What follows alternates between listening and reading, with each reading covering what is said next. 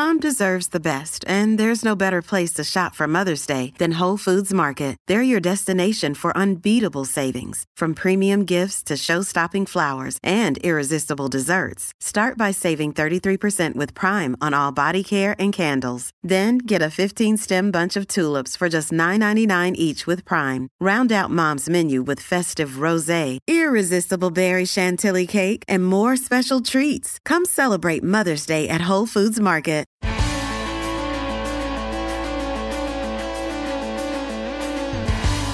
Pod Next. Pod Next. Fala galera, vamos pro episódio 181 do Pod Next. Eu aqui, JP, de bolso apertado. Salve, ouvintes do Podnext, salve JP, que é Gustavo Rebelo. E rapaz, tá caro mesmo, viu? Tá complicado esse negócio. Não sei nem como é que vai ficar o show Natal esse ano, mas vamos ver. Você tá dando uma sentida no qual é o caminho que a gente vai tomar hoje? Então, Gustavo, vamos lá, vamos pro programa. Bora pro programa, JP, sem perder tempo hoje. No Podnext dessa semana, nossos hosts explicam o que é a inflação, o que é manipulação de preços e o que está acontecendo em praticamente todos os lugares do mundo. Demais destaques ficam por conta da Argentina. Tem recordes bizarros. E descubra o que é a uva de urso no meio ambiente. Tudo isso além, é claro, da agenda da semana e das dicas culturais. Assinantes do Podnext Confidencial ainda terão acesso a dados quanto à inflação da América Latina. Tem eleições no follow-up, um Good Vibes póstumo e o Florida Man atrapalhando o trânsito. E aí, bora pro programa?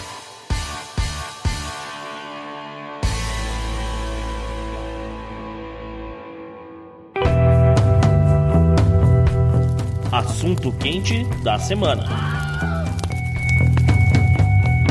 Gustavo, hum. o mundo todo viu é, o custo de vida se elevar, viu os preços do que ele estava acostumado a pagar em quase tudo que ele precisa, uhum. né, para manter o seu padrão subir. Foi. Então, isso não foi limitado a Estados Unidos, Brasil, foi para todo lado. Sim, sim, né? sim. Então, hoje a gente vai entender qual foi o estresse dessa inflação, se bem que a gente já falou bastante sobre isso, é. mas aonde está pegando mais e o que que rolou aí no meio do caminho para isso acontecer, que não é só a inflação. Pois é, a gente vai ficar um pouco mais focado nos Estados Unidos hoje, apesar de que tem muita coisa aqui que é capaz de valer pro resto do mundo todo, mas é pensando no quê? É pensando que, cara, tem algumas práticas comuns, tem coisas acontecendo e tem governo que acho que tá dormindo no ponto. Um dos motivos que ajudaram aqui a inspirar o programa, por exemplo, foi um, um relatório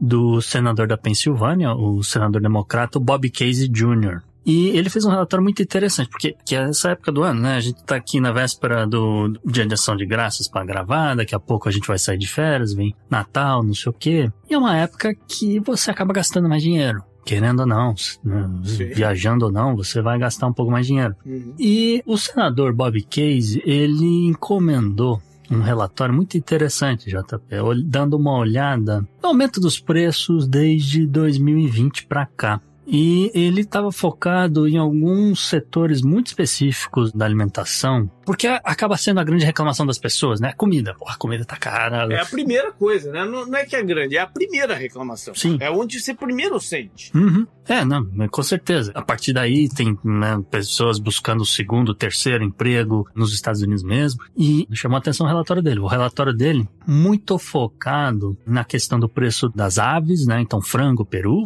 que, né? É, de novo, é época do ano. E também voltado para suínos. Então, preço do bacon, lombinho de porco, aquelas coisas todas. E ele, ele fez esses levantamentos, essas comparações e estava discutindo, tentando chamar atenção para o número de empresas desse setor também. Ah, bom, e também ele, ele levanta a questão das batatas. A gente vai falar de batata mais para frente. Batata tá quente. Batata tá quente, tá complicado. E acho que assim, antes da gente ir adiante, né, pisar aqui nessa questão aqui de, de inflação, talvez de manipulação de preço de mercado, eu só achei que, por bem, a gente podia usar aquele nosso exemplo de sempre com chocolate Para explicar, né? Para explicar quem não é muito do, da área de financeiro, quem não é muito ligado nessa coisa, o que, que tem acontecido, né? Algumas causas que podem levar a esse aumento de preço. Começando já uma, uma definição mais clássica de inflação, né? Olha, o, e usando chocolates, claro. Então você vê um aumento de um preço de um chocolate,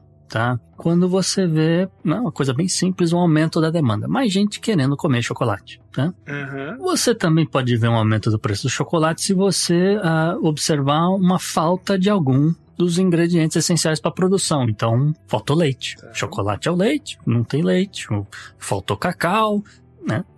Você não tem chocolate, enfim, né? E às vezes o que pode acontecer também é você ter uma produção muito maior do que a capacidade de consumo, então a empresa fica no prejuízo, então ela não vai querer escoar tanto, ela vai tentar, se ela tiver condição, mandar para outros lugares, tá? Mandar para outros países, assim por diante. Aí pronto, ela equilibra o número e mantém o preço. Uhum. Mas de toda forma, o ponto é que assim, quando há uma inflação de chocolate, né, o consumidor pode observar que a quantidade de chocolates que ele pode comprar com uma certa quantia de dinheiro vai diminuir. E, eventualmente, isso vai refletir, vai ficar uma coisa que vai ficar na cabeça dela, que é a perda do poder de compra. Ok. Confere. É o que a gente tá falando. Uhum. Né? As uhum. coisas subiram e você sente logo. Sente logo. Aí tem o outro lado, né? Tem o outro lado que é a manipulação do preço no mercado, tá? Isso aqui é muito sério. E aí vamos usar de novo o chocolate aqui nessa história. Por quê? Porque é uma situação quando os vendedores, os fornecedores, as fábricas, etc., as empresas, elas aproveitam de situações de demanda que deram uma intensificada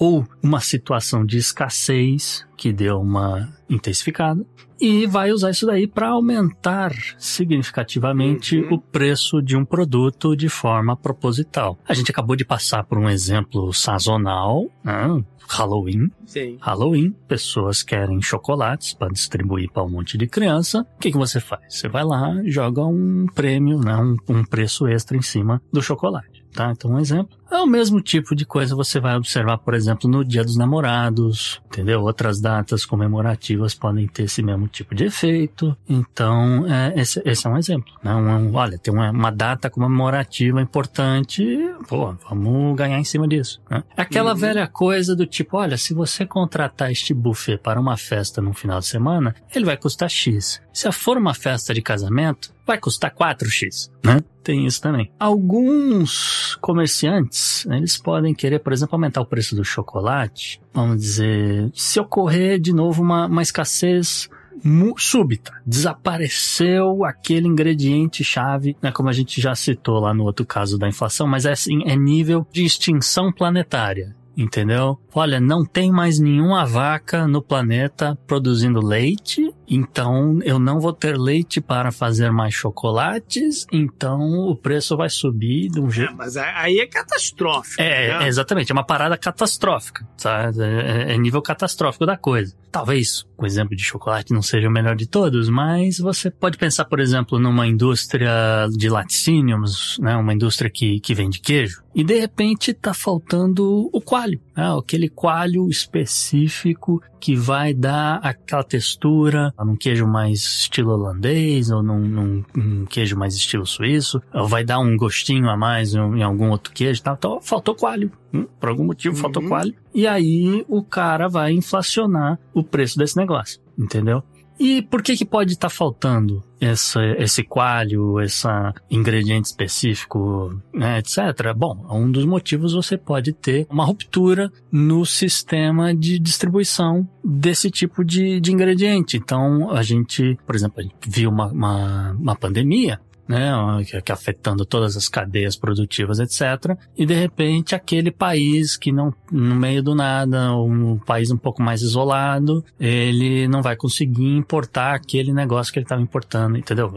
Vai assim, uhum. assim por diante. Então, a, a, alguma empresa pode acabar usando esse negócio a seu favor, pensando nisso, é, pensando que você vai já antecipar uma perda de, de receita, né? Então, naquela coisa de, olha, eu vou compensar aí para maximizar os meus lucros. É, infelizmente, isso aí vai prejudicar um pouco o consumidor, mas aí, de repente, dependendo da situação também, o consumidor não tem uma outra opção porque ele quer comprar o meu queijo, o meu queijo é o melhor que tem, ou o meu chocolate é o melhor que tem.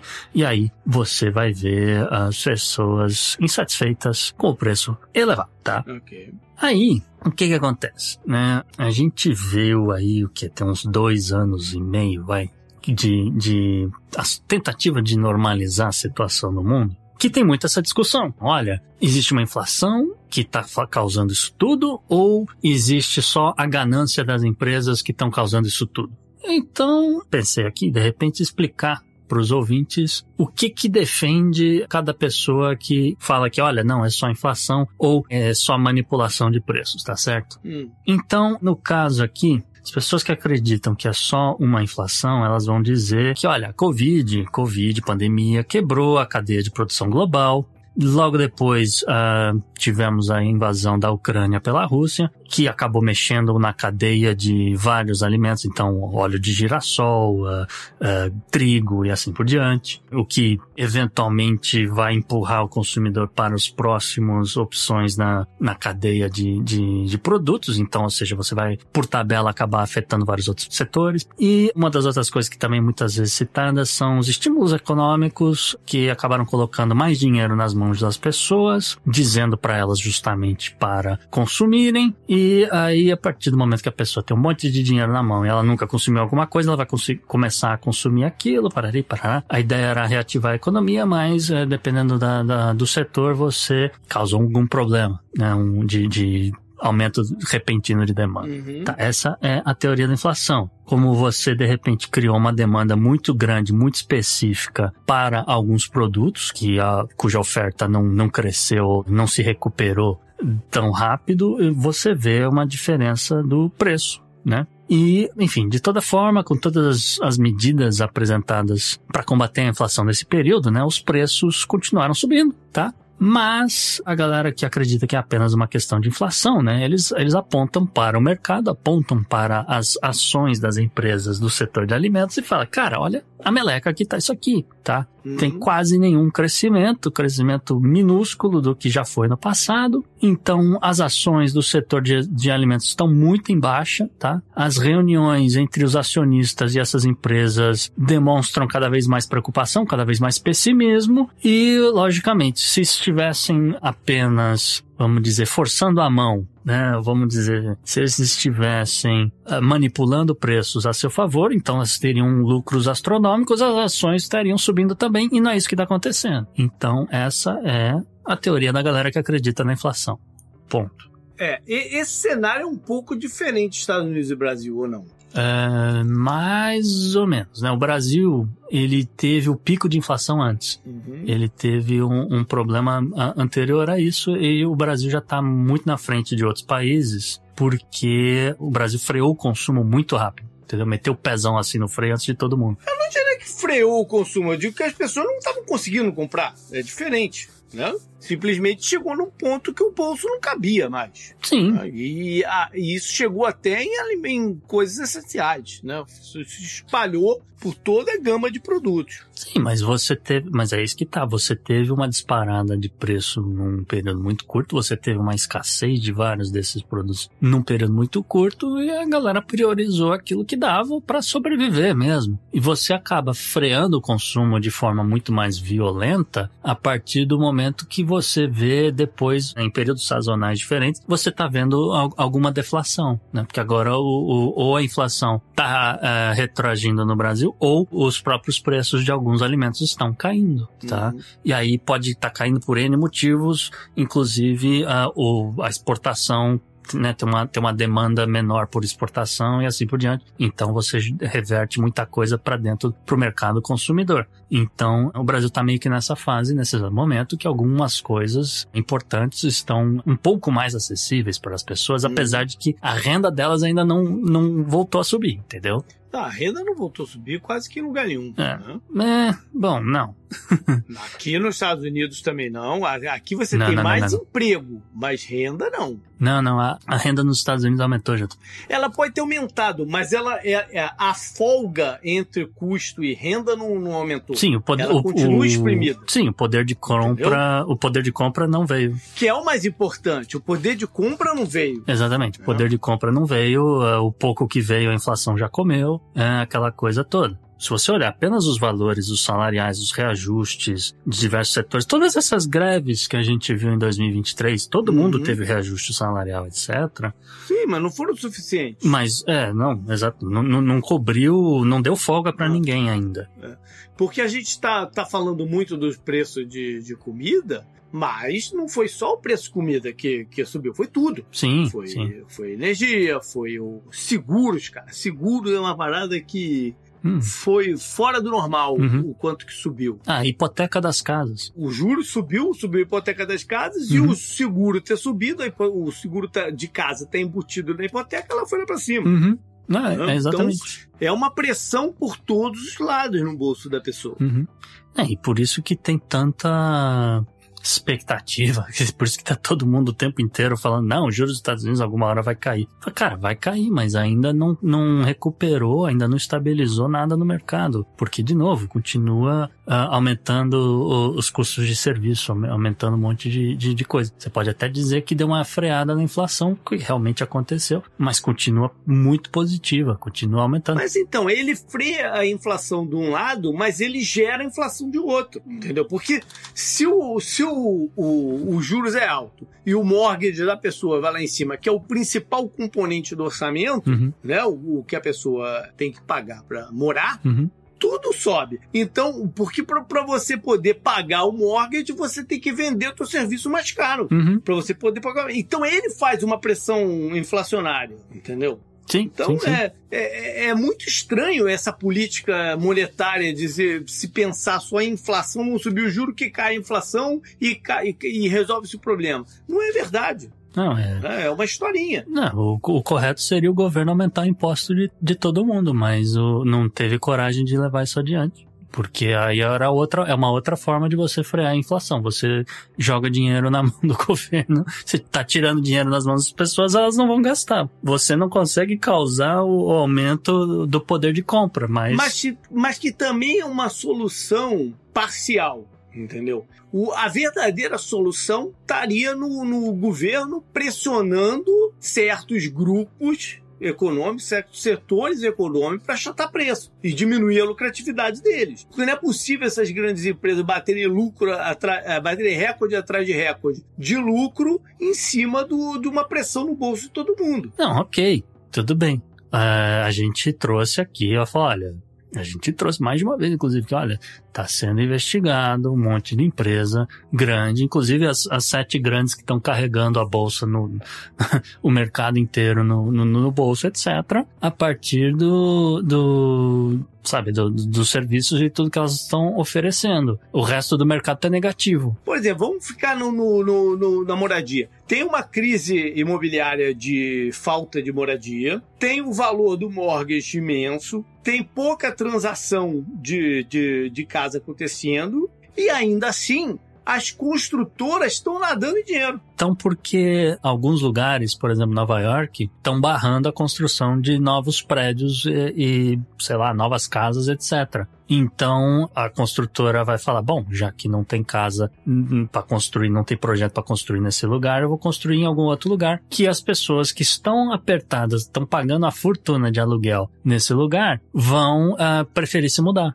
Gustavo, explica um pouquinho melhor para a galera aí que talvez não tenha ficado claro o que, que exatamente é essa manipulação de preço do, do, do, mercado. Então, JP, eh, vamos voltar aqui no exemplo do chocolate, mas pode passar para outras empresas se você quiser, né? Porque o argumento das pessoas que falam que existe algum tipo de manipulação elas estão alegando que as empresas estão se aproveitando da situação para subir o preço acima do necessário e assim ter muito mais lucro essas empresas elas têm consciência do que elas estão fazendo, tá? E que é, em tempos normais haveria algum tipo de interferência do governo, tá? Uhum. Mas o que aconteceu foi que o consumidor ficou sem parâmetro. Uhum. O consumidor não faz a menor ideia do que está acontecendo. Aquilo que a gente meio que trouxe na pandemia, olha, não estou encontrando mais o iogurte, blá blá blá, quando eu vou no mercado, ou pelo menos nos mercados que eu frequento. Quando eu tenho que encontrar esse negócio, eu tenho que ir no outro mercado e os caras vendem esse iogurte, é muito mais caro. E uma parte disso você vê se refletir, por exemplo, com a falta de competição. Você não está tendo competição entre todos esses supermercados que eu costumava ir, aquela coisa, mas, sabe, não, não tem competição. Quem tem é um cara que conseguiu esse negócio. E aí o cara bota o preço que ele quiser no raio do iogurte naquela base de, olha, quer ou não quer? Se quer, tem aqui. E o preço é tal, né? E, enfim, é um, é um tipo de aproveitamento dessa situação toda, dessa bagunça da, da economia toda, e que no final das contas, ela não é a causa primária do aumento dos preços, mas ela é uma, ela acaba acelerando ainda mais esse aumento, esse desgaste, esse poder de compra do consumidor é um pouco diferente, por exemplo, do, de uma parada que a gente já falou que é proibida, que é o price gouge, quando tem uma calamidade, alguma coisa assim. Exatamente. É, né? Aliás, é exatamente isso uh, que, que a gente chama de manipulação de preço, com a diferença de que, olha, se tem um furacão na Flórida, tá congelado em, né, por um período de, de, dias, enquanto tiver o caos na, nos lugares, você subir o preço, uhum. sei lá, da gasolina, o que quer que seja, para se aproveitar da situação. Uhum. É, isso, isso é proibido e isso é crime. Uhum. Né? Na Flórida, pelo menos. Né? Não é todo Na lugar. Flórida, é. Em alguns lugares é, é Não é, é todo crime. lugar. É. A gente vai lembrar, por exemplo, daquele cara que comprou um estoque de álcool gel na, na pandemia. Em Nova York. um caminhão, é. né, na Califórnia também, né? O cara comprou tudo passou, que tinha pela frente. Isso, passou em um, sei lá, tinham 20 farmácias na região em volta dele, ele foi nas 20, comprou o lote de todas, e aí só é. ele tem álcool gel e o cara tá vendendo online por um preço muito maior. Pois é, isso é crime. É crime também. Exato. É diferente essa manipulação de preço de uma de outra, né? São coisas diferentes. São. Não, é que, é que a gente tá falando de que, olha, é, sei lá, o supermercado compra três caixas de brócoli. Chega, todo, todos os dias chegam três caixas de brócoli no mercado. Você coloca uma caixa na prateleira e segura as outras duas. Aí no, uhum. no final do dia, se tiver acabando aquele brócolis, você repõe. Sim, Sim só para não perder o, o, o, que tem. Mas só tem aquilo ali, entendeu? Aí você vai segurando esse negócio no estoque, em vez de ter que colocar um, um, uma oferta gigante no, no sei lá, na quarta-feira, que geralmente é mais barato, para todo mundo estar tá comprando esse negócio. Você segura. Aí você fala, bom, realmente eu estou conseguindo vender duas caixas em vez de três, então já no próximo mês já não vou comprar três caixas, vou comprar só duas e vou continuar fazendo a mesma coisa, entendeu? Uhum. E aí você vai segurando esse negócio, segurando esse negócio e, e, e nunca tem um, um, dia de oferta, vamos dizer, porque tá sobrando o produto no, no seu freezer, na sua, no seu, é, na sua, na sua câmera fria, perdão. Uhum.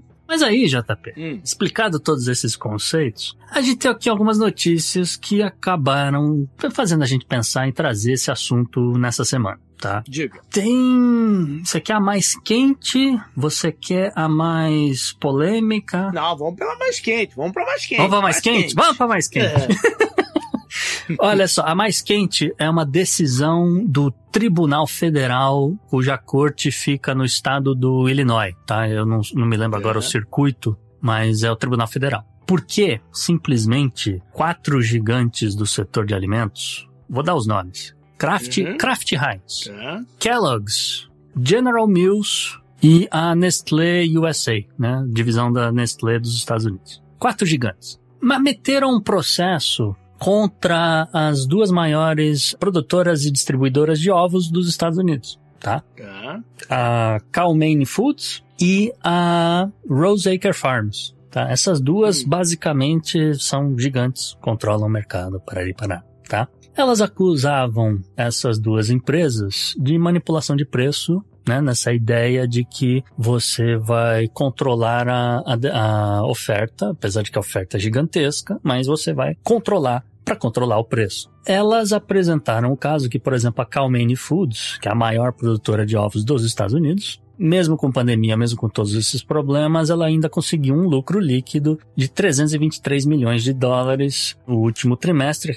um, um aumento de 718% se você olhar o comparativo ano a ano, e um aumento de mais de 2 mil por cento em relação ao mesmo período de 2021. E aí, isso aí meio que chamou a atenção desses caras. Eles foram investigar, foram investigar, tal, não sei o que, e apresentaram dados, informações que simplesmente esta empresa e, junto a Rose Acre Farms, estavam fazendo essa prática de controle de preço desde a década de 90. Hum, não era coisa de agora. Sempre foi, ou seja, sempre foi o business, sempre foi o modelo de negócio deles. Exatamente. Os caras fazendo isso desde 90, sendo que a, a, as provas que foram irrefutáveis foram do período de 2004 a 2008, tá? Que ali, ali os caras conseguiram realmente demonstrar tudinho que estava acontecendo. E, portanto, né, vamos dizer assim, é, por que que essas, essas empresas do próprio setor de alimentos estavam processando? Porque falaram, cara, você está segurando o preço de ovo mais elevado do que deveria ser,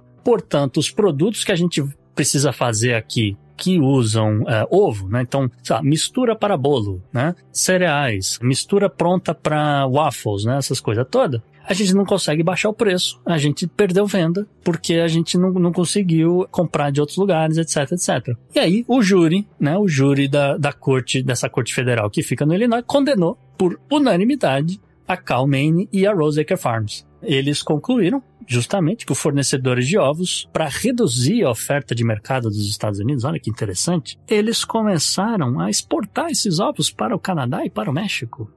Eles também trabalharam para limitar o número de frangos que estavam, né, as galinhas, etc., que estavam ali, chamada galinha poedora, né, que, que, que põe ovos elas exigiram que normalmente você já tinha uma, um, um vamos dizer, um, um, confinamento numa gaiola que era já considerado adequado, etc., para o animal. Eles exigiram mais espaço, então, portanto, você tem que reduzir o número de galinhas. Elas também acabaram levando a um abate mais precoce dessas galinhas, etc., o que levou a uma redução das matrizes e, de novo, isso tudo de acordo com documentos judiciais. Mas isso tudo foi planejado ou foi circunstância? Planejado. Não, planejar. Os caras têm os documentos, os, os as cartas, uhum. e-mails e etc, entendeu?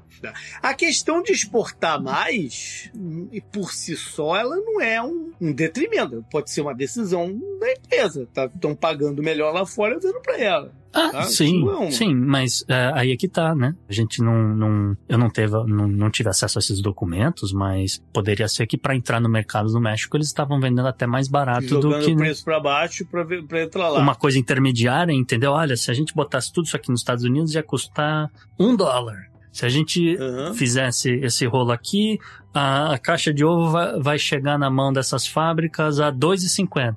Será que a gente consegue vender para o México a 1,75? Entendeu? Então o cara Entendi. faz aí um, um rolo. Enfim, eu imagino que seja mais ou menos isso, eu não tive acesso aos documentos. Mas a única coisa que eu sei é que a sentença desses caras vai sair semana que vem e vai ser uma paulada, tá? No, o preço do ovo andou muito caro, mas é, não é que teve uma mudança de política, eles já faziam isso. Eles já faziam isso. Hã? Só foram acompanhando o fluxo, mas é, já faziam isso. Já faziam isso. No, esse aumento recente não foi por causa dessas estratégias. Foi. E, e tem um agravante, se você se lembrar, porque realmente a gente até trouxe essa informação. Olha, tá tendo gripe aviária, detectaram aqui assim, assim, assado. E aí os caras se aproveitaram da situação diversas vezes que isso aconteceu e falaram: ah, onde é que tá essa gripe aviária? Ah, tá nessa região aqui. Ok, região aí que você aí que me vende esses ovos todos aqui, não vou comprar de nenhum de vocês se vocês não, é, vamos dizer, abaterem todos esses, esses, essas galinhas, etc, comprar tudo novo. Entendeu? Que aí você, sei lá, se a região, não sei lá o que, produzia 5 mil caixas de ovo por semana, não sei o que lá, vai para zero. Né? Então são, você está tirando de circulação 5 mil sem ter a necessidade, porque, sei lá, teve um frango que testou positivo esse negócio. E aí o cara falou: não, é a região inteira. Entendeu? Ah, porque eu não posso arriscar o meu consumidor, bababi, bababá. Alguma desculpa dessa. Bom, além do ovo, o que que tem aí de pegando aí pra galera? Então, vou voltar lá no relatório do, do senador Bob Casey Jr., JP, que ele, uhum. ele mostra que, por exemplo, em 2021, a Cargill e a Continental Grey Company, né, elas adquiriram a Sanderson Farms. Se você se lembrar, 2021 foi aquele grande ano de que a gente falou de fusões e aquisições. Sim.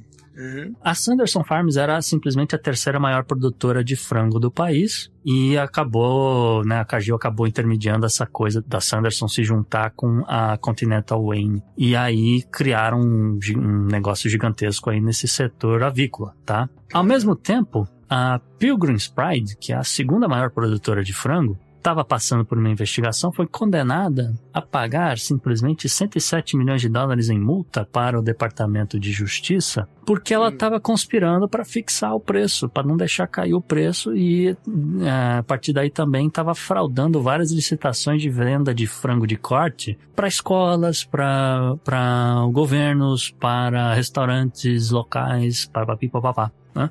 Aí, ao mesmo tempo também, 2021, a Tyson Foods é, Tyson é o produtor número um de frango, do, de, de, vamos dizer... De nuggets, da parada. É, esses processados, entendeu? Frango desossado, uhum. né? O chamado frango desossado, peito de frango bonitinho que vem na bandeja, né? É tudo da Tyson. A Tyson teve que pagar quase 222 milhões de dólares para restaurantes e supermercados porque ela estava sendo acusada de também conspirar ilegalmente para inflacionar os preços de frango. Enfim, e aí você volta lá no exemplo da Cargill e você entende como diversas ações similares começaram a pipocar nos tribunais, uh, por exemplo, em 2022 ainda não foram resolvidas, tá?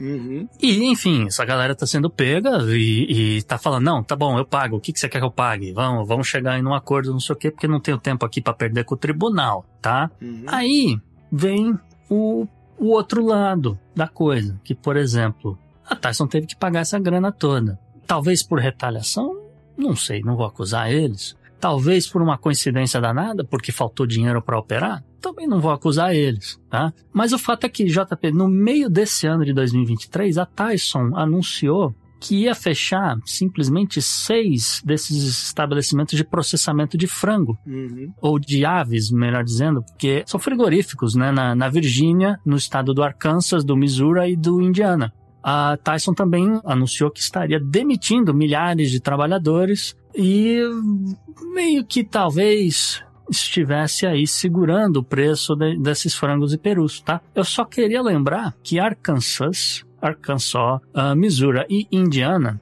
Tá? Junto de Carolina do Norte e Minnesota, por um acaso, são os cinco maiores estados produtores de peru no país. Uhum. Né? De novo, nunca se viu um, um preço de peru tão caro.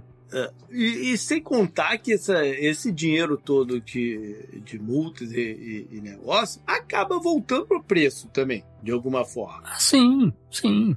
É que você vai acabar perdendo um pouquinho de competitividade, porque vai ter é. aquele fazendeiro que tem, sei lá, 100, você entendeu? Vários pequenos fazendeiros em volta ali de uma cidade, de um centrinho, e o cara vai conseguir ganhar de você em centavos né, no, no, no final do dia mas, mas pô, foi aquele dia de ação de graças de 2023 que você optou por comprar uma coisa mais local em vez de comprar do supermercado onde você sempre comprava. É.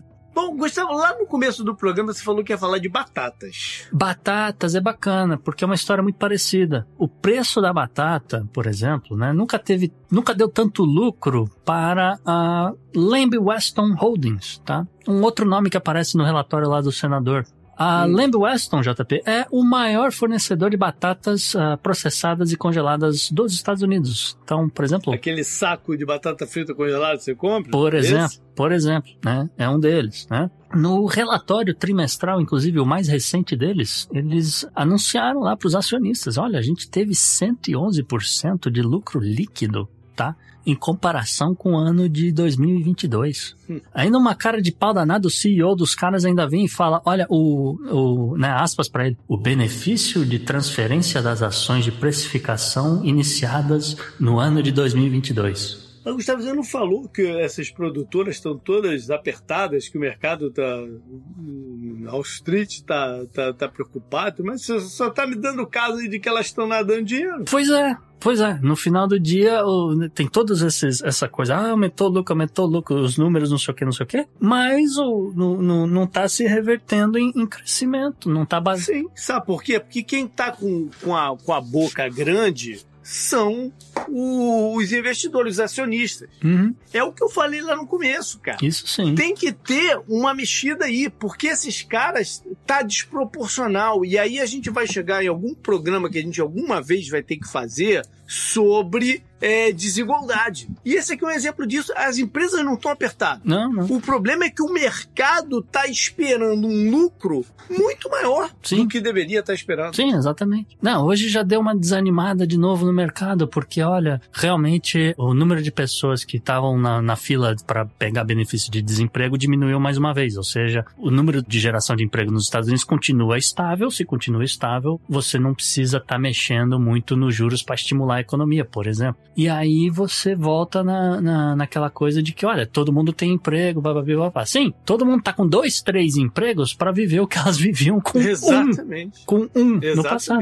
E aí a gente vai, eu já, já vou bypassar aqui mais pro final do programa, porque a gente está convergindo para aquela situação que há anos, seis, sete anos, vai, vai, vai se falando que a tecnologia está evoluindo para se chegar a um ponto que o robô vai tirar o emprego das pessoas. Pá, Isso tem que ser acompanhado com uma queda no, no valor do custo de vida. Porque se, se isso não acontecer, aí sim é o caos. Uhum. Aí sim é o caos. Não é a falta de emprego que vai ser determinante, mas sim essa relação do quanto que as pessoas vão conseguir pagar pelas coisas. Ah. Isso que vai determinar a economia do, das próximas décadas. Hum. É essa relação do quanto entra e o quanto sai. Não exatamente quem está trabalhando, quanto que se faz nominalmente, mas essa diferença, essa, é, essa o fôlego de consumo.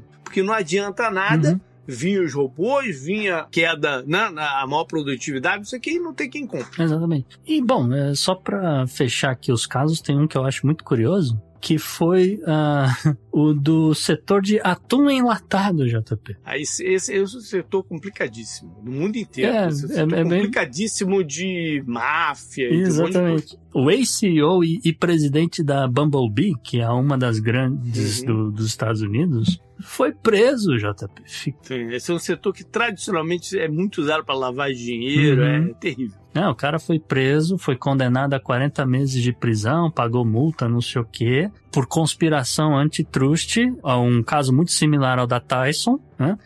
Uhum. E recentemente ele, né, por que voltou, né, porque a gente tá trazendo? Porque o cara recentemente saiu da cadeia. Né? Eram só 40 meses. Enfim, só queria pontuar isso. E encaminhando aqui para o final já desse bloco, só trazer essa questão de que, olha, é inegável que você teve pressões inflacionárias específicas sendo afetadas de forma diferente por conta de milhares de, de, de, de coisas acontecendo, uhum. não só... De logística, de um monte de coisa, né? É, não, não só de pandemia, para aí, para aí. Então, ah, se de um lado você tem problema com trigo e, e óleo de girassol, você também tem questões de insumos agrícolas que as pessoas compravam da Rússia, você tem uh, toda essa questão do, do, do, preço do petróleo, isso tudo é verdade, a gente não está aqui uhum. dizendo que não, não é verdade. Mas, o que a gente está começando a encontrar aqui são algumas pessoas de alguns setores extremamente específicos que realmente estavam fazendo algum tipo de manipulação de preço. Pode não ser universalmente adotada pelas outras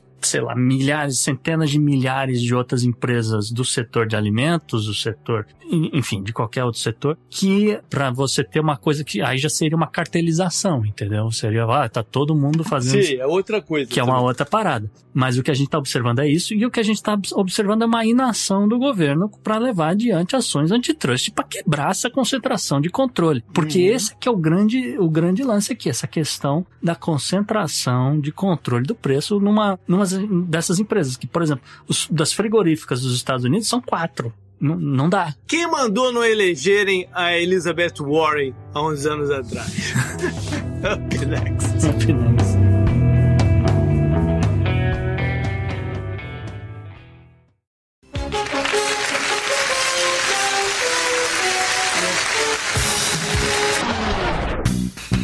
Bom, o personagem da semana, por mais que seja um desgosto, não poderia ser outro. Pois é, JP, a gente tá vendo aí o, o fim do peronismo, da era do peronismo, e o início da era do perronismo. você tem um cara que é guiado por um cachorro no poder. A gente é. destaca aqui a vitória da eleição do senhor Javier Milei, né? Ah, não temos assim tanto mais a acrescentar do que a gente já falou dele, o que é essa terceira vez que a gente está falando Sim. dele. Agora é esperar, né? Porque agora é esperar, exatamente. Agora é esperar. Eu continuo acreditando que se ele fizer absolutamente tudo o que ele prometeu, ele não termina o mandato. Se ele vai seguir, uh, basicamente ele vai ficar lá no escritório dele e vai deixar, por exemplo, o, o partido do, do Macri governar e fazer o que ele quiser, talvez ele termine o mandato, tá? Não sei se as pessoas vão estar satisfeitas com ele, mas porque né, as, as pessoas votaram nele para ele fazer aquilo que ele estava prometendo, né? Sim. É muito disso. Mas, de toda forma, a gente pode destacar algumas pequenas coisas que eh, a gente observou desde do, da eleição, tá? Então, a primeira coisa que chama atenção é a conversa de telefone do Javier Milei com o Papa Francisco. Foi pedir benção não? Foi pedir benção pro Papa, o Papa é argentino, aquela coisa, Papa viva, papá. As pessoas que testemunharam a conversa entre os dois disseram que a conversa foi muito emocionante, que Javier Milei uh, estava muito emocionado de conversar com o Papa e, segundo também essas testemunhas, o, o Milley disse que ia trabalhar para não aumentar a pobreza na Argentina. O que é uma frase meio esquisita, mas, é, mas é isso que saiu na publicação, porque a, a promessa dele de campanha é que ele ia reduzir a pobreza. Né? Agora ele está falando que ele não vai deixar ela aumentar. Uma vez eleito, cara, já muda tudo, cara. Mas é, isso é muito comum, né? Pois é. Ah, uma outra frase forte que saiu aí depois da eleição foi que a soberania da Argentina sob uh, hoje chamada Ilhas Falkland é inegociável.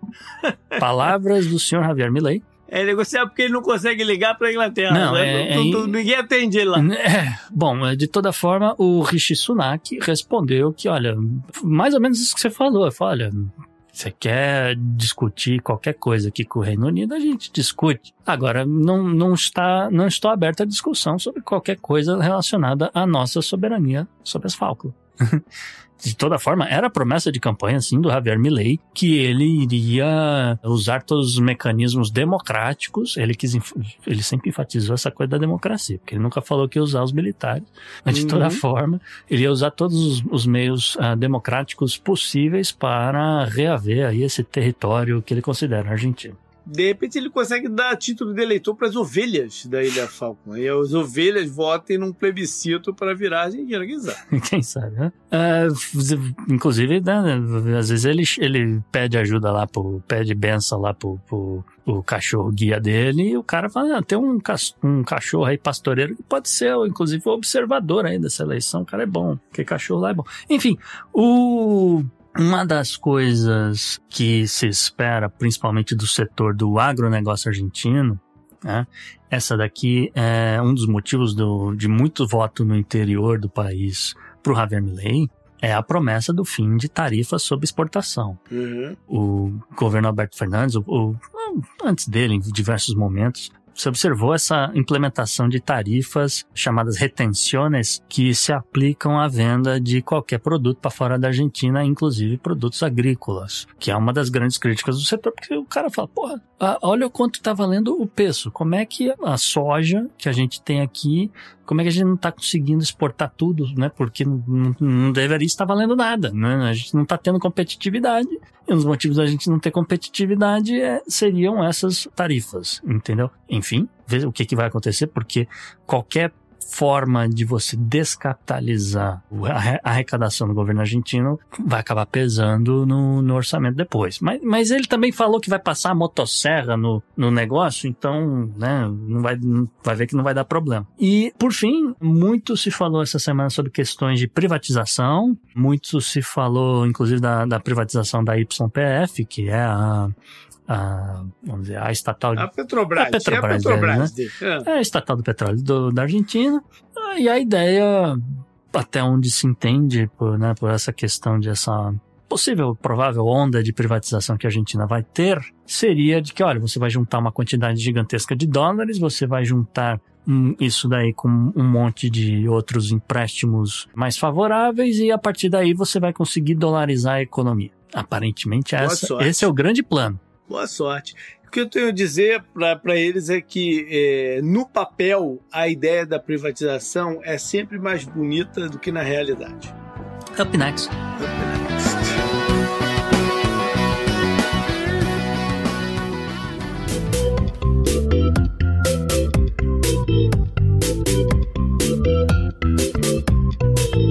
Bizarro! Você traz recordes? Recordes bizarros?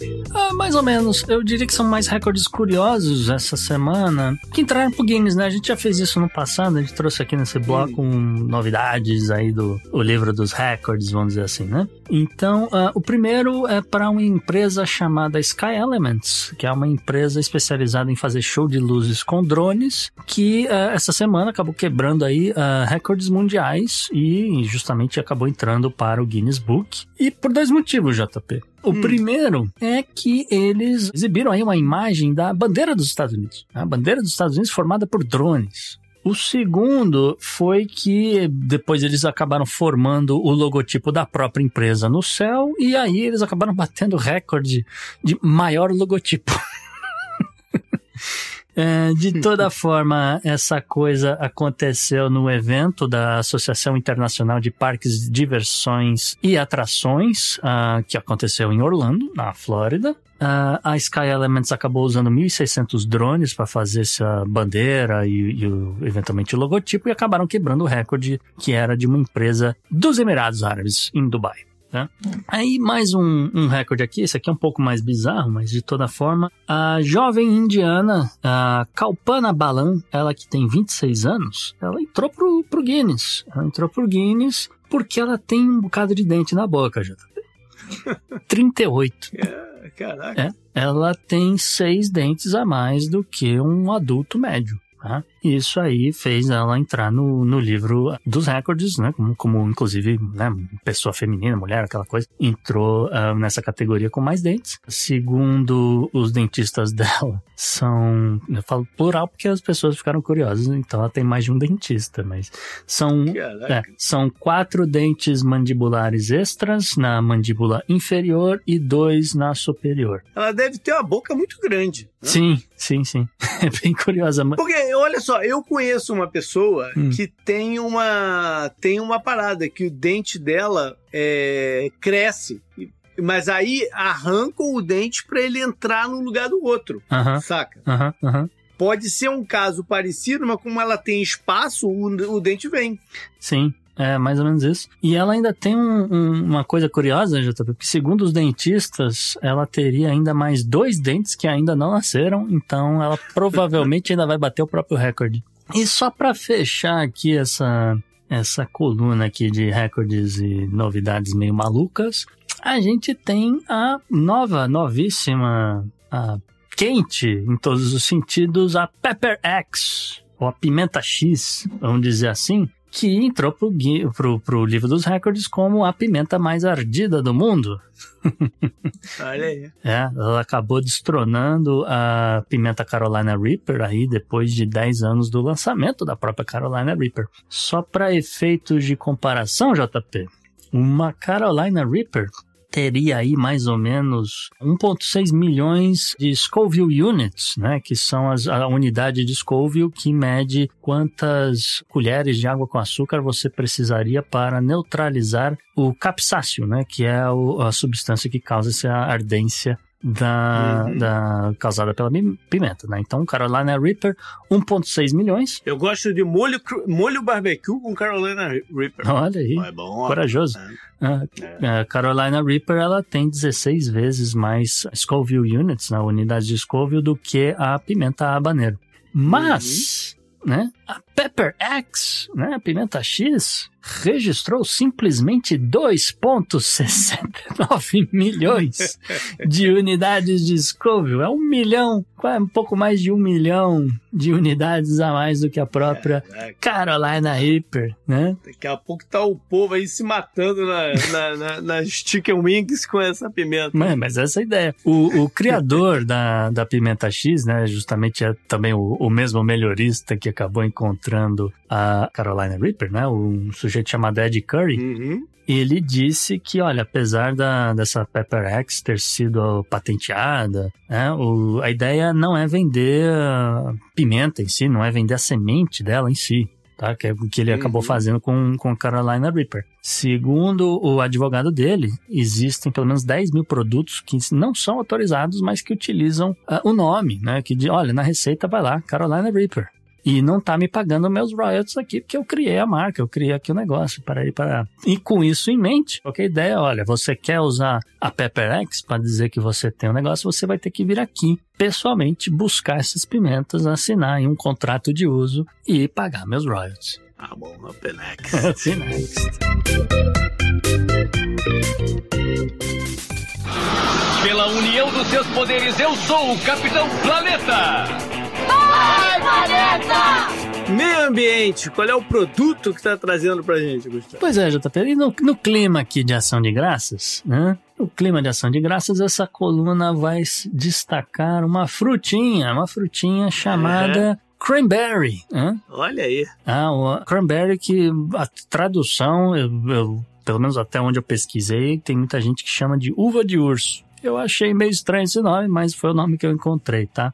É, eu acho que não tem no Brasil, né? Não. não você... nem, nem é comum se usar. Não, não. É, é, é muito específica de, de clima frio. Não, não, não, não, cresce, aliás, se cresce não dá fruta. E justamente ela é um dos símbolos dessa época de final de ano aqui nos Estados Unidos. Mas assim, eu preciso, eu preciso saber, JP, você gosta de cranberries? Eu adoro.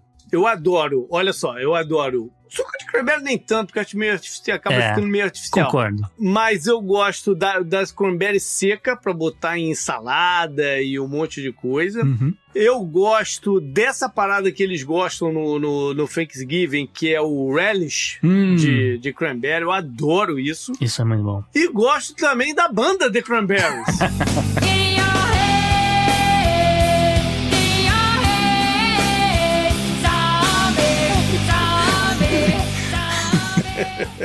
eu, eu, só ia perguntar aqui, JP, você, você gosta do, do, vamos dizer, desse relish de cranberry que vem na lata, que é um negócio sólido? Hum, menos. Eu é. gosto de um, cara, que eu compro no Fresh Market. Ah, Putz, aquele, cara, eu como de, putz, muito. Aquilo é muito bom mesmo. Que é, uh, às vezes é feito com vinho, né? aquilo, aquilo é muito é, bom. É, meio no, é, é um molho, É né? um molho, é um molho, vai com qualquer caramba, coisa, aquilo, é, é muito bom. bom mesmo.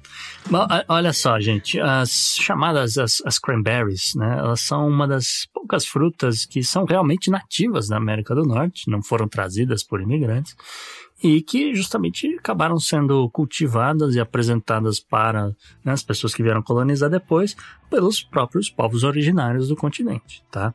Uhum. Mas, uh, tal como diversas outras culturas de inverno, bababi, bababá, né? As, as cranberries estão sujeitas a efeitos das alterações climáticas, né? Como eu falei, ela é um, é um arbusto que vai justamente estar crescendo em condições bem específicas. São áreas, eles chamam de marshes, né? não, não, não chega a ser um pântano, mas são áreas alagadas e que uhum. justamente passam por um período de frio. Nesse período de frio você uh, tem uma floração e você eventualmente vai ter uma produção gigantesca de dessas frutinhas vermelhas. Essa, é, é bagas é o termo técnico, tá? É, por isso que acho que a galera chama de uva. Só acho curioso esse negócio de uva de urso ainda, mas tudo bem. Uh, de toda forma, né, a expectativa é de que com um clima mais uh, quente, né, o clima extremo mais quente da, causado por essas mudanças climáticas, você vai ter aí diversos desafios para essas regiões produtoras de, de cranberries. Tá? As plantas uh, são sensíveis a esse estresse térmico, né? então, como eu falei, afeta a floração e eventualmente vai levar ao declínio da, da produção. Uh, você também vai observar uma perda de qualidade dos frutos, você vai ver aí um aumento da pressão de doenças e pragas, e enfim, você vai ter perda de produção. E assim como uvas normalmente né, cultivadas na, na, viticultura, você vai utilizar elas para a fabricação de, de vinhos, os cranberries né, também acabam sendo colhidos nessa época de outono. Tá? E precisam dessas noites frias para estar tá amadurecendo adequadamente. Tá complicado para eles amadurecendo em algum lugar. Pra caramba, porque se você deixa ela mais, mais tempo no pé, né, como, como falam os especialistas da Universidade de Massachusetts, ela começa a apodrecer, né? E de novo, tá exposta a mais esse monte de praga, etc, tá? Pássaros, né? Que também estão migrando para outros lugares, de repente. É um pouco menos, mas a, a, a podridão... Pássaro não gosta a, de cranberry. A, a, a, não, até que vai, mas assim, a podridão, a podridão pega muito mais do que os passarinhos. Entendi. Pássaro gosta de figo. Isso é verdade. Eu tinha pé de figo, cara, não sobrava um. É, na tristeza. Na Flórida é uma tristeza, é. realmente. É, olha só, nessas essas noites de, de outono que estão cada vez mais tardando para dar aquela esfriada gostosa, é, elas acabam demorando mais. E aí a fruta vai ficando no pé, ela vai amadurecer mais lentamente, vai apodrecer mais rápido, para aí, e assim por diante. É, uma, outra, uma outra coisa né, que, que os especialistas apontam é que deixar para colher esses cranberries entre outubro e novembro também significa que elas podem estar expostas a alguma geada precoce. Isso acontece mesmo em, em Wisconsin e, Massachusetts né? Uh, aquela ideia do first snow. E, enfim, pode acontecer. As cranberries, né, elas são cultivadas, como eu falei já, nessas zonas úmidas, nessas esses marshes, né, essas zonas alagadas. Uh, então, portanto, elas também são sujeitas a inundações. E a gente já explicou né, diversas vezes como a gente está tendo muito mais inundação, como essa coisa está sendo muito mais uh, uh, frequente e, e uh, as chuvas têm muito mais intensidade também durante o ano, e isso pode afetar uh, a, a, própria planta, né? Antes de você chegar na época do ano da, da, da floração. Né? Uhum. Só queria terminar a coluna falando rapidamente que 60% das cranberries do Dia de Ação de Graças vem do estado do Wisconsin, enquanto que o resto meio que vai se dividir entre Massachusetts, uh, Nova Jersey ou uh, o próprio estado do Oregon. Juntos, esses estados fizeram dos Estados Unidos, de longe, o maior produtor mundial de, de cranberries, um mercado que vai girar mais ou menos aí um bilhão e meio de dólares ao ano, e isso que os Estados Unidos têm apenas 16 mil hectares plantados. A gente está falando uma coisa do tipo 100 mil dólares por hectare. É grana. É, é grana. É grana. É mercado bom. É, mas aí volta naquela discussão que a gente tá falando no, na pauta quente, né? Que olha, uhum. você tem aqui uma coisa que você já não consegue controlar, e aí você vai ter conforme for passando o tempo, uma inflação natural. Se essas empresas no Wisconsin, Massachusetts, não sei o que, se resolverem segurar o preço, o cranberry do dia para noite vai valer mais que o ouro. É, é verdade. Mas, tá enfim. Vou estocar cranberry. Exatamente. Up next. Up next.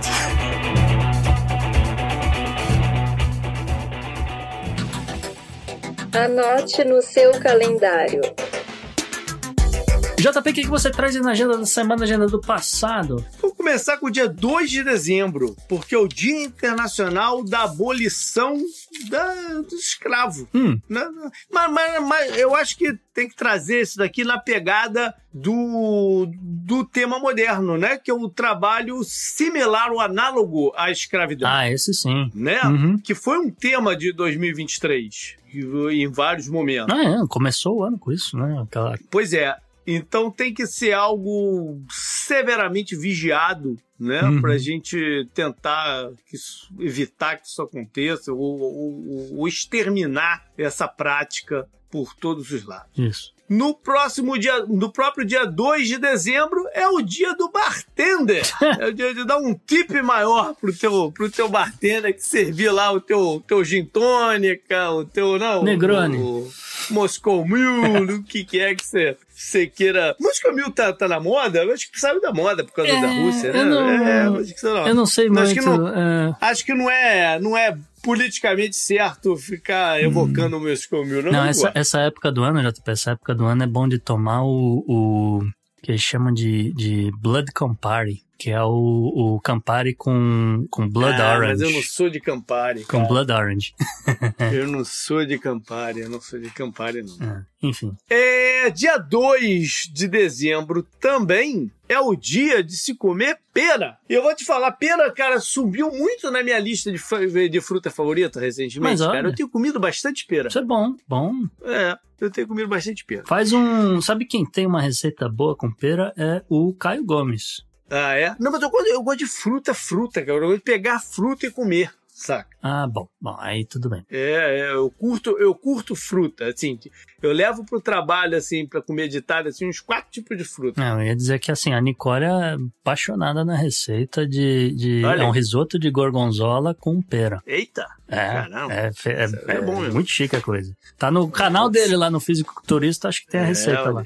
Beleza. Vamos para esportes, porque no dia 30 de novembro, é, no dia 30 de novembro começa o que provavelmente é o último evento esportivo global, assim, né? Hum. No final do meio do ano, assim, já É. né, se para de coisa. Mas vai rolar o campeonato mundial, a Copa do Mundo Feminina de Handball. Ah, E ela vai ser realizada lá no Reino de Karmak. tá. Olha aí. Ok. Não, mas é uma moda recente, né? Fazer esses eventos em mais de um país. Vai ser na Dinamarca, Noruega e, e, e Suécia. Tá, agora faz É. um pouquinho mais de sentido, É. obrigado. O Brasil te- tinha- andou tendo um time bem bom, né? De handebol feminino, Hum. fez sucesso em Olimpíada e quem sabe. Sim, o Brasil tem um Não- grande não número de, de praticantes, mas não vai adiante porque não tem. Não, um... andou bem nas Olimpíadas aí. Não, não na última, na, na penúltima, ou ganhou uma Copa do Mundo. Pera aí, agora deixa eu até ver aqui. Não, ganhou, o que eu cara. tava dizendo é que assim, tem um grande número de, de, de participantes, só não tem um campeonato assim que é forte, profissional. Ah, sim, mas a, a, a- a seleção é boa. Sim, sim. Enfim, Uhum. tem um time que, que, que tem condição de brigar. Uhum. Vamos para vamos pra eleições. Hum. Porque no dia 30 de novembro tem é, legislativo no Butão. No botão. No Butão. O Butão também vota. O Butão também é gente. O botão impressionou o mundo vacinando sua população numa velocidade inacreditável. Tudo bem que Olha. era, não, não é tanta gente assim, acho que é 4 milhões de habitantes, uma coisa assim. Mas Resolveram esforço, em né? quatro dias, tá todo mundo vacinado, depois todo mundo já tomou a segunda dose, pá, resolveu. Beleza. Então, de repente, isso ajuda o atual primeiro-ministro, Lotai Sokorink, Hum. a se reeleger. Ele tá aí na luta. São 47 vagas na Assembleia Nacional. Maravilha. Ele é social-democrata. Uhum. Dia 3 de dezembro vai rolar um referendo na Venezuela, Gustavo. Hum. em busca da de anexar parte da Guiana. Vai dar bom ou vai dar ruim? É, eu acho que vai dar ruim. Ou não vai dar em nada? Eu não sei se vai dar em nada. Eu tô com um, um sentimento aqui de que pode dar ruim. É, essa questão do território venezuelano na Guiana é uma coisa muito complexa para estar explicando agora. A princípio estava resolvida, inclusive o próprio Hugo Chaves tinha dito que já tinha resolvido essa questão com a, a, a Guiana no tempo que ainda era colônia, Paraí, Paraná, mas de toda forma a questão aqui para variar é o novo petróleo, JP. Terras raras. Tá certo. Bom, vamos ver, ficar de olho também se não rola uma desculpa internacional para se colocar tropas por aí, né? Na fronteira nós já estamos. Pois é. É, Vamos então para a parte histórica. Uhum. E eu começo com o dia 27 de novembro de 1895, quando foi institucionalizado o Prêmio Nobel. Olha. É, é, que se desmembrou, né, em várias categorias. Até economia, mas se bem que não é bem o Nobel, né? Mas física, química e Medicina. Chegou-se até no medicina, chegou-se até no Paz, né, que talvez seja o mais famoso de todos atualmente. O pessoal fica esperando para sair quem foi o Nobel da Paz, que não deixa de ser curioso de levar o nome, né, de um cara que inventou a dinamite. É, só, só lembrando que ele, ele não é um prêmio dado pela Academia de Ciências ah, sueca que vai reconhecer né, o, o- os, nas, essas outras áreas aí de, de ciência, paz e não sei o que. É você tá falando, na verdade, do banco. Né, o banco da, da Suíça, o banco administrativo, que acaba, no final das contas, dando um prêmio em dinheiro no mesmo valor que o prêmio Nobel em si, para fins da- das ciências econômicas. Já Vamos então para o dia 28 de novembro de 1912. Foi quando a gente tem falado muito do Império Otomano recentemente, né? Uhum. Da partição dele. Aqui vai mais um algum um trecho do, do, do Império na Europa, que foi a Albânia, Hum, que se, né, se declara independente. hum. A gente precisa falar um pouco mais de Albânia.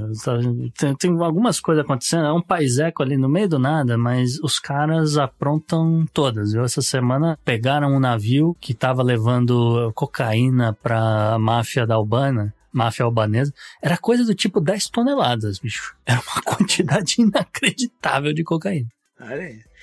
Vamos então finalizar com novembro 29, 1830. E rolou uma das revoltas né, e tentativas de organizar uh, algum movimento de nacionalizar, algum movimento nacional da Polônia, hum. que foram conhecidos como as insurreições de novembro. A Polônia que estava repartida entre três potências da época: uhum. Rússia, Áustria e Prússia. Ainda não existia a Alemanha. Tá. Né? É, por exemplo, a parte russa era a maior delas. Hum. Varsóvia ficava na parte da Prússia, e a outra cidade que a gente conhece mais, que é Krakow, uhum. né, é, ficava na parte da, da Áustria. Uhum. Esses países, né, é, todos tavam, foram muito envolvidos na, na, nas guerras napoleônicas e tal. Inclusive, Napoleão é, instituiu um, um, um vice-rei da, da Polônia e queria retornar a Polônia a ser um país. Uhum. Né? E esse foi um, um, talvez o grande entrave nas negociações de Napoleão com, com a Rússia. Né, que acabou desandando é, para a tentativa de invasão da Rússia e, e, e tudo mais. E a Polônia é, não deu certo, mas né, atiçou ainda mais o espírito nacional. A Polônia, na verdade, só volta a ser um país independente inteiro depois da Primeira Guerra Mundial. Uhum. É isso. Up next. Up next.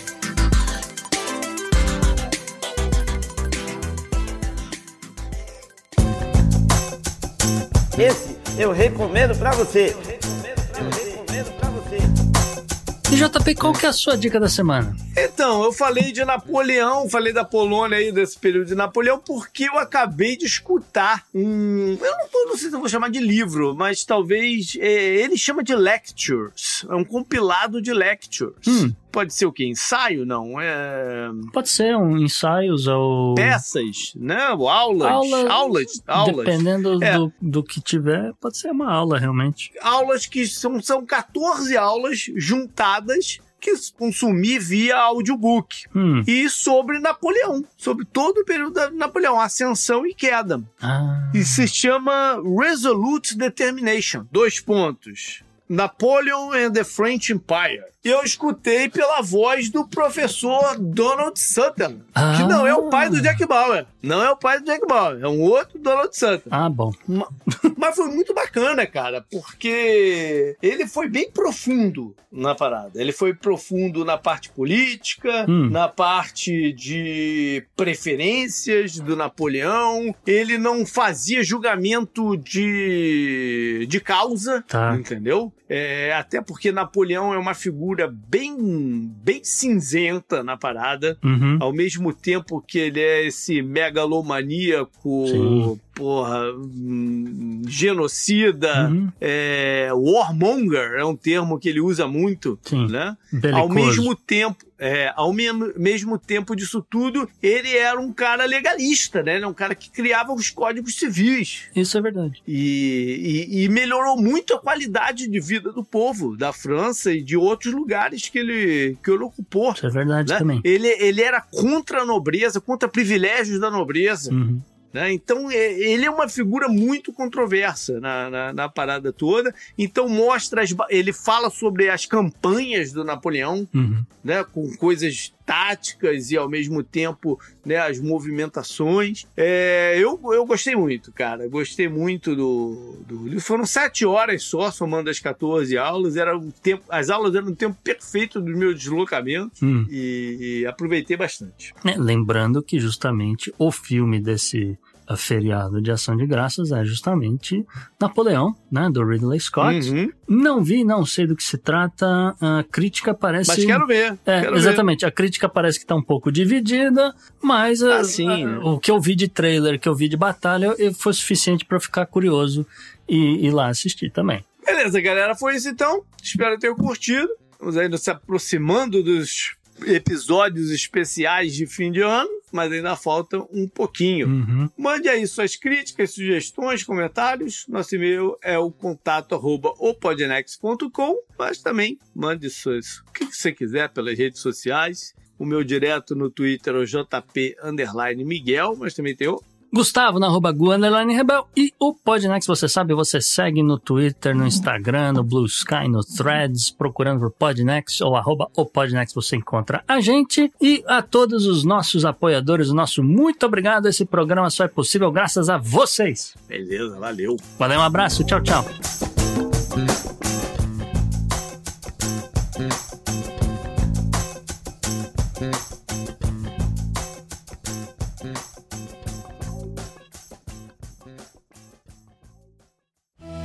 Este episódio foi editado por Atelas, soluções em áudio para podcasts.